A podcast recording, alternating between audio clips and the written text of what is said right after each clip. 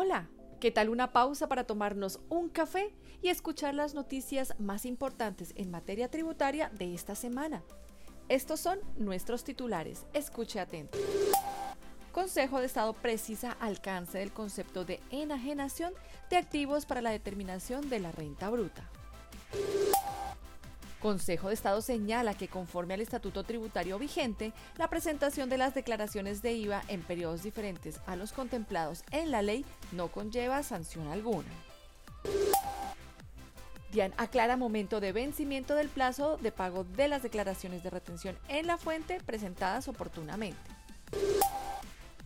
Consejo de Estado aclara que no existe exclusión general de retención en la fuente para los pagos a título de daño emergente realizados por concepto de servidumbre petrolera.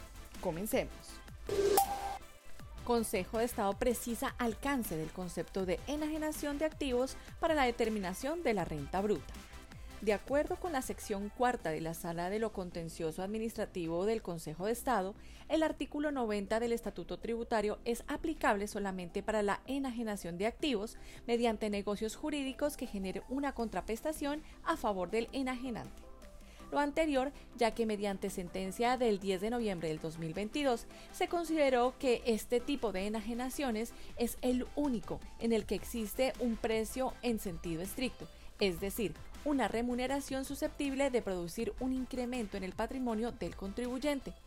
En consecuencia, la sala afirma que la disposición comentada del Estatuto Tributario no es aplicable a las enajenaciones que se producen a título gratuito, tales como las donaciones, las asignaciones de remates, a la liquidación de sociedades y el pago de dividendos en especie, entre otros actos en los que el enajenante no percibe una renta.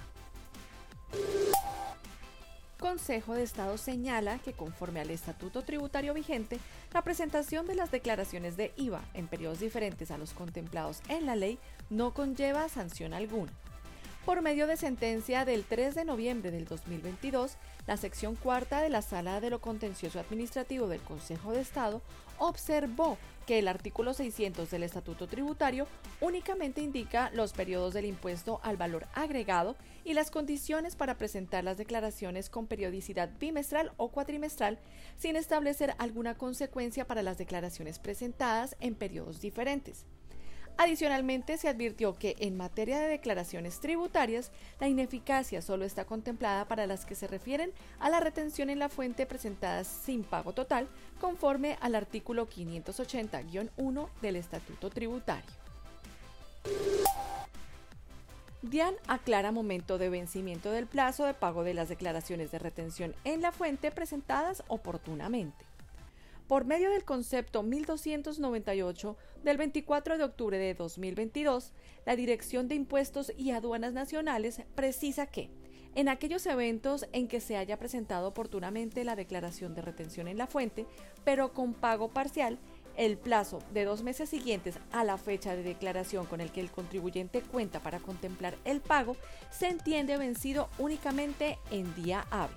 Con ello, aclara que si, de acuerdo con el calendario, el periodo en mención vence un día feriado, dicho término se extiende hasta el siguiente día hábil siguiente.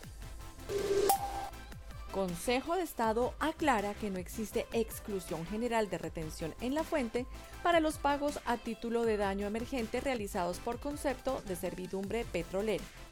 Por medio de sentencia del 3 de noviembre del 2022, el Consejo de Estado señala que son las circunstancias que rodean al activo, así como la afectación patrimonial del mismo y el monto de la indemnización, los que en materia del impuesto sobre la renta determinan el tratamiento de no grabado en estos tipos de pago o abonos en cuenta, lo cual debe ser valorado en cada caso por la autoridad tributaria.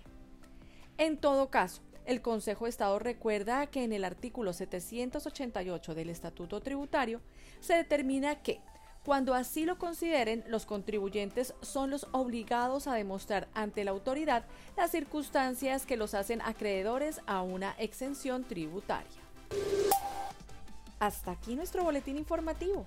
Para saber más sobre estas y otras noticias, los invitamos a visitar nuestra página web www.grandthornton.com.co en la sección Boletines o búsquenos en su plataforma favorita. Nos encuentra como Al Día con GT o escanea nuestro código QR para que puedas acceder directamente a todos nuestros podcasts y conocer sobre nuestros próximos eventos. Al día con GT lo acompaña a donde usted vaya. Hasta la próxima.